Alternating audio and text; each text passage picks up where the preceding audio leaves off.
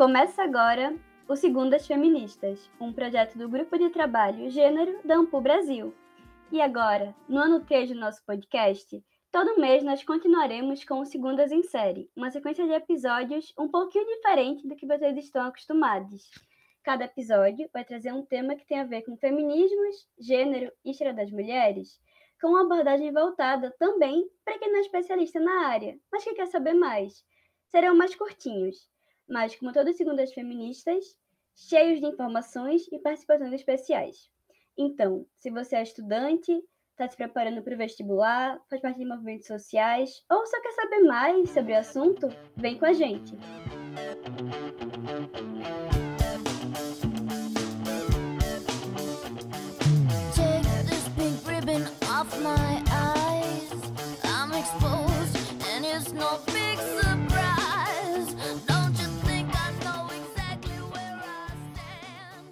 Você já teve alguma atitude capacitista? Qual a importância de falar sobre esse assunto? Para começar, precisamos falar sobre as diversas deficiências que fazem parte da vida de inúmeras pessoas. Mais que isso, é preciso pensar e atuar em medidas realmente inclusivas. Os direitos das pessoas com deficiência fazem parte de uma longa e árdua luta que tem sido conduzida por mulheres e homens com os mais variados tipos de deficiência. Resultados importantes foram conquistados, mas ainda há muito a fazer. Nesse sentido que falar sobre capacitismo se torna uma necessidade para garantir direitos e dignidade para todas e todos.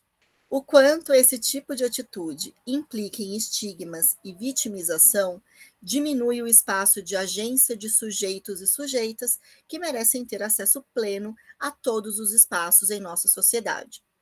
Aqui no Segundas Feministas, como vocês sabem, assumimos o compromisso de falar sobre diversos temas sem esquecer a perspectiva de gênero. É por isso que iremos falar sobre as maneiras que o capacitismo interfere na vida principalmente das mulheres.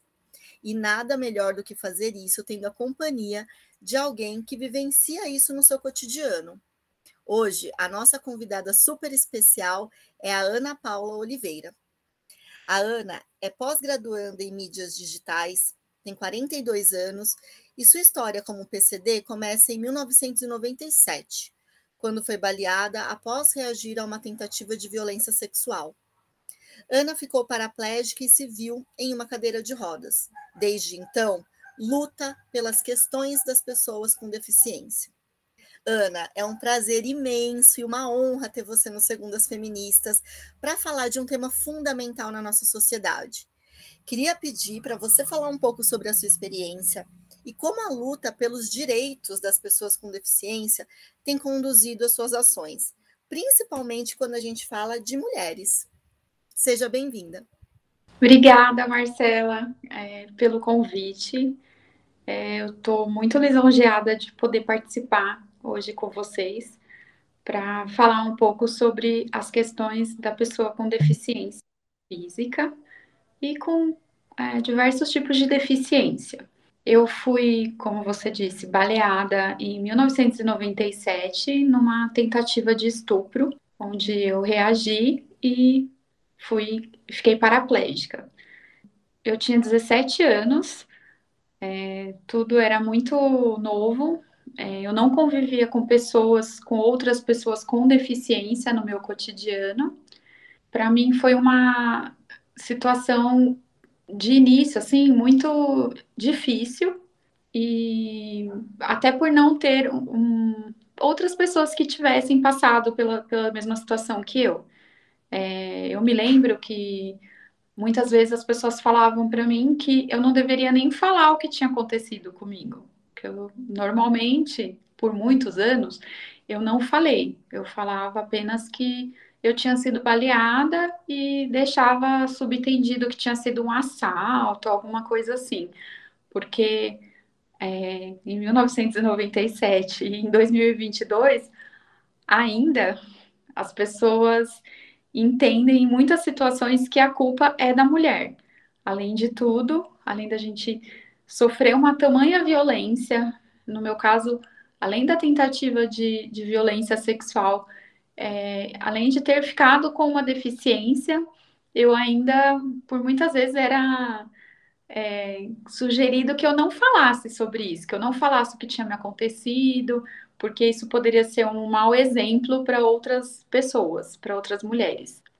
E por muito tempo eu achei que era o ideal mesmo, era não falar sobre isso, então eu acabava não falando, deixava meio que ali subentendido que tinha acontecido alguma coisa comigo e eu tinha ficado com uma deficiência.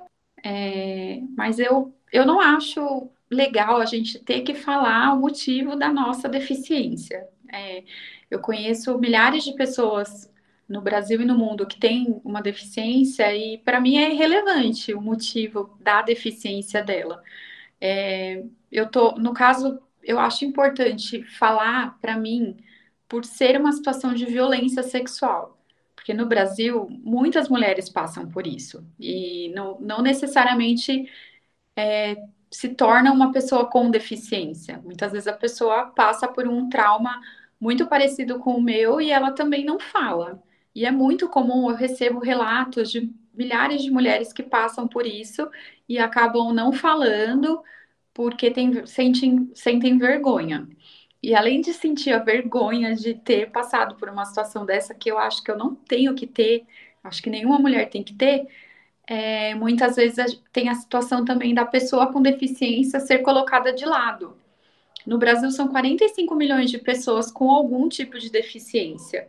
E a gente vê que, por exemplo, só 1% dessa população tem um trabalho com registro em carteira.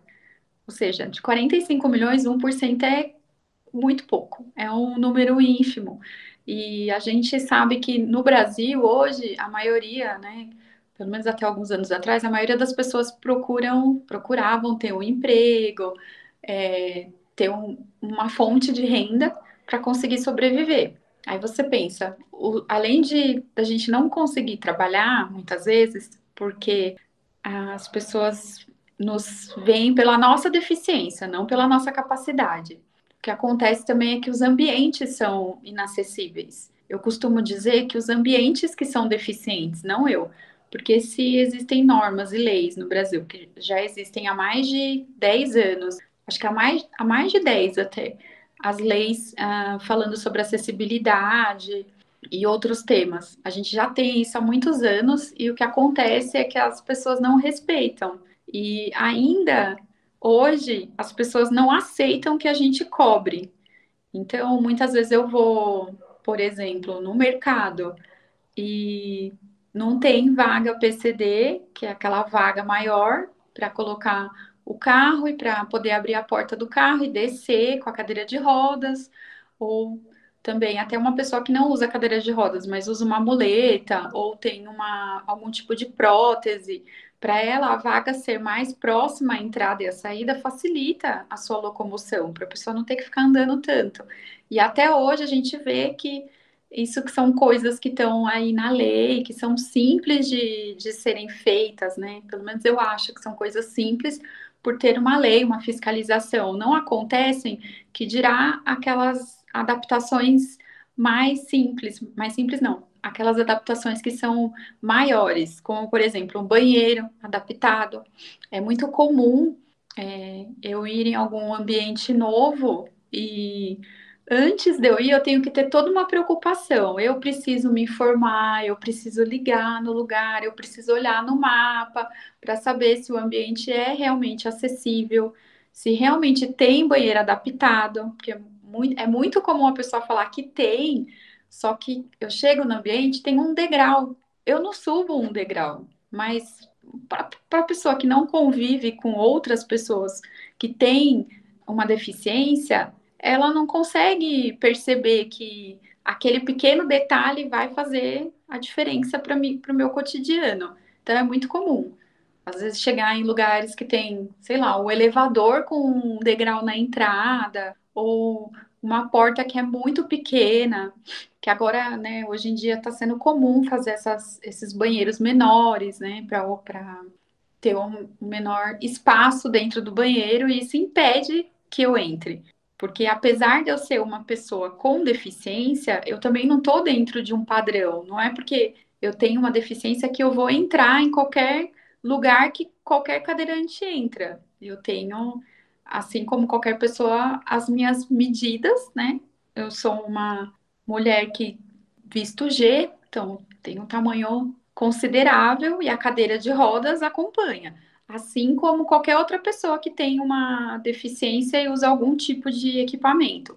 O equipamento vai ser proporcional à pessoa. Então, eu acredito que nesse nosso país, no mundo, na verdade, a gente está precisando, primeiramente, que as pessoas tenham mais empatia, entendam o que é o capacitismo.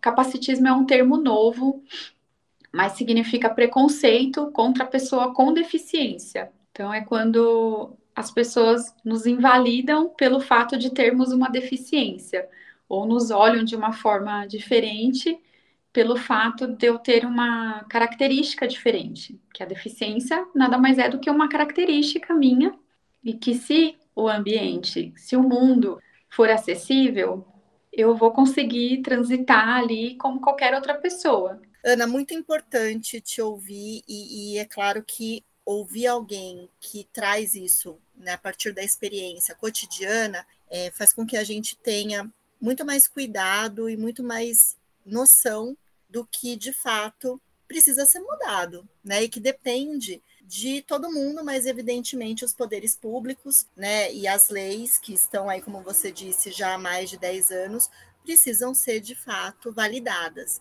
Mas algo que eu por conhecer você, por conhecer o seu trabalho, o seu engajamento.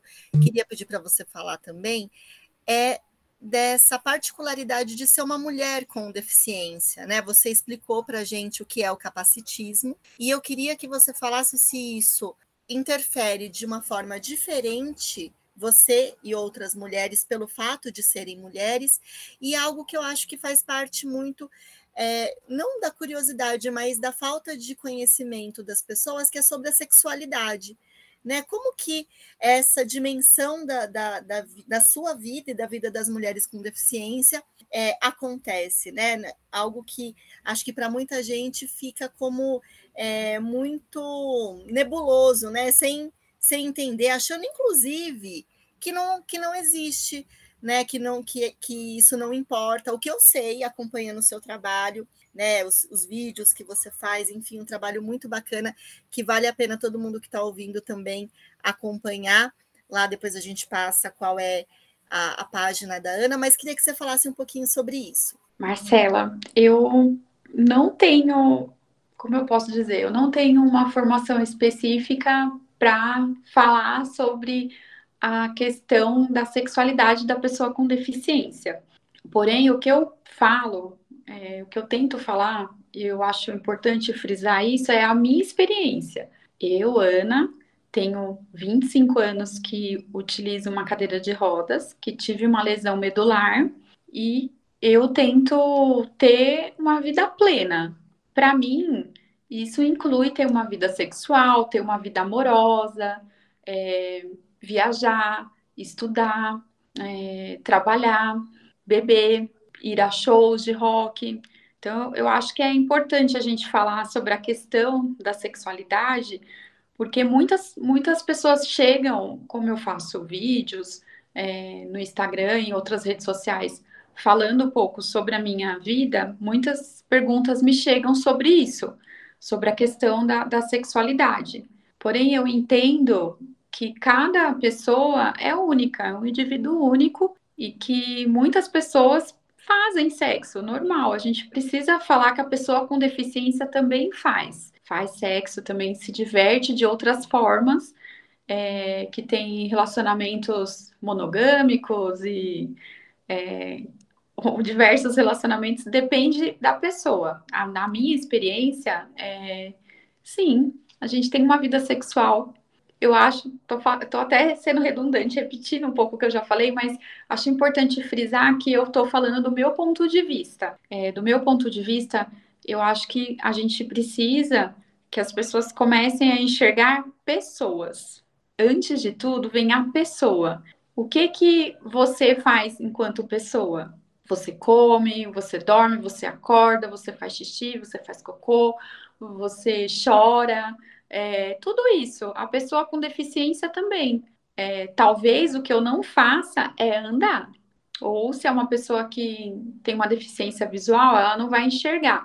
Mas os outros sentidos, as outras coisas todas que qualquer ser humano faz, eu também faço. Então, é, acho que é importante a pessoa se colocar no meu lugar e ter um pouco de empatia. E, e tentar perceber que é isso. É, eu sou uma pessoa, independente de eu usar uma cadeira de roda, usar uma muleta, uma bengala, ter uma. Independente da deficiência que eu tenha, eu vou ser uma pessoa que também vai ter meus desejos, que vai querer fazer as coisas que qualquer um faz. Se você sente sede, fome, vontade de abraçar e beijar, é, vontade de chorar, de sorrir, enfim, o que qualquer pessoa sente, eu sinto. É, e é importante a gente falar que sim, pessoas com deficiência fazem sexo.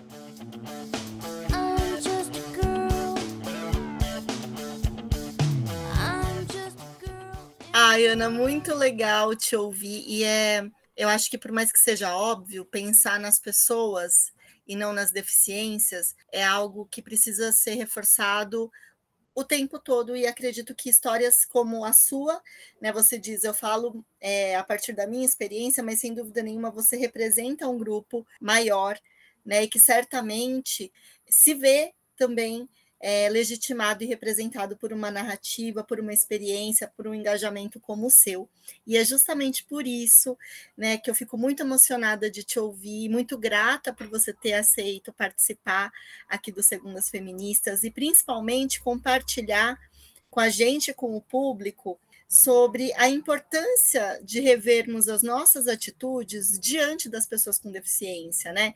Principalmente evitando posicionamentos capacitistas e compartilhando cada vez mais espaços e conhecimentos, que é o que você fez aqui com a gente hoje. Então, em nome da equipe do Segundas Feministas e do nosso público, eu queria te agradecer e passar a palavra para você se despedir também. Marcela, eu que agradeço o convite. É, eu gostaria de deixar aqui uma reflexão. Eu acho que a gente precisa muito falar sobre as questões das pessoas com deficiência, sim, e que eu, eu acredito que no feminismo a gente precisa muito, muito mesmo, que as mulheres incluam as mulheres com deficiência. É uma afirmação que eu sempre me pergunto, né? Sempre faço. Ah, o seu feminismo, ele inclui a mulher com deficiência? Será que não está na hora da gente começar a refletir isso? Porque em muitas situações a mulher é capacitista, né? Muitas, muitas das vezes a mulher tem essa postura capacitista de achar que a mulher com deficiência ela não pode ter um namorado. Então é muito comum, eu já fui casada, já namorei, então é, era, é muito comum as pessoas perguntarem se meu marido, namorado, a pessoa que estivesse comigo, ela era meu irmão, é meu primo, é, se ele era solteiro. Então já pediram o telefone do meu marido, por exemplo, falando, ai, que legal que você cuida dela, como se, né? A gente tem que começar a respeitar um pouco mais a mulher com deficiência, né? Não é simplesmente não ter é, não ter posicionamentos capacitistas, é ser anticapacitismo. Então, isso entra também nessa questão de se o feminismo inclui a pessoa com deficiência, a mulher com deficiência está incluída na sua luta? Está incluída nas suas reflexões diárias?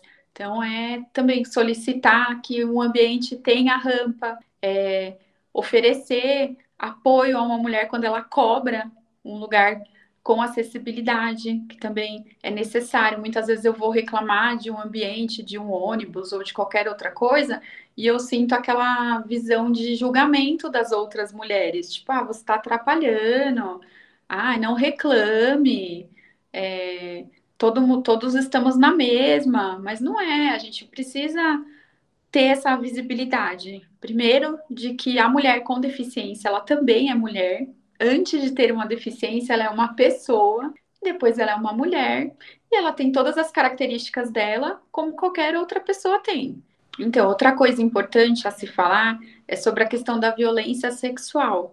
É, muitas mulheres passam por situações de violência sexual e não são situações extremas.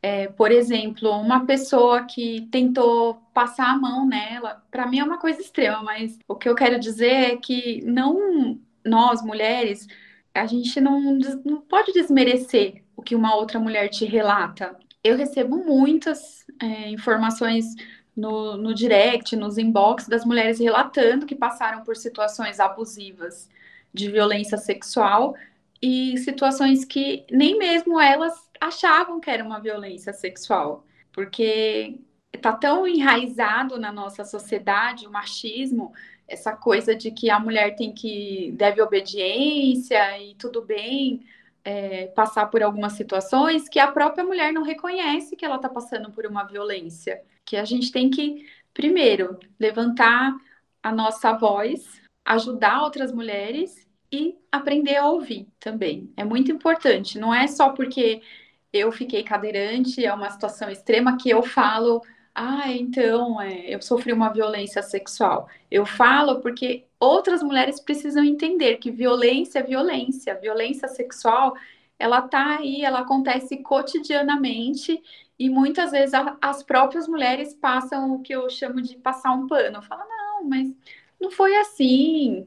É, de diminuir essa situação. A gente tem que parar com isso. É, o que a gente precisa é de apoio de pessoas anticapacitistas e de mulheres que fortaleçam outras mulheres. Ana, é, além de ser uma delícia te ouvir, eu, como alguém que te conhece, muito feliz de saber mais, né, sobre, sobre a sua história e de que outras pessoas também possam, mas aquilo que você traz como é, ensinamento e ao mesmo tempo como um recado, né?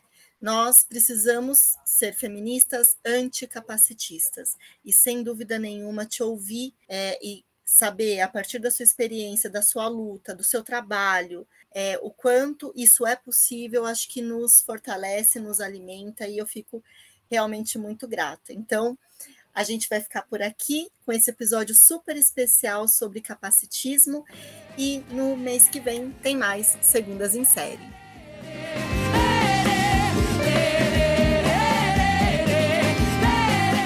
Segundas Feministas deste terceiro ano tem um bloco mensal novo, Segundas Trajetórias Agora você pode desfrutar do podcast em três blocos diferentes.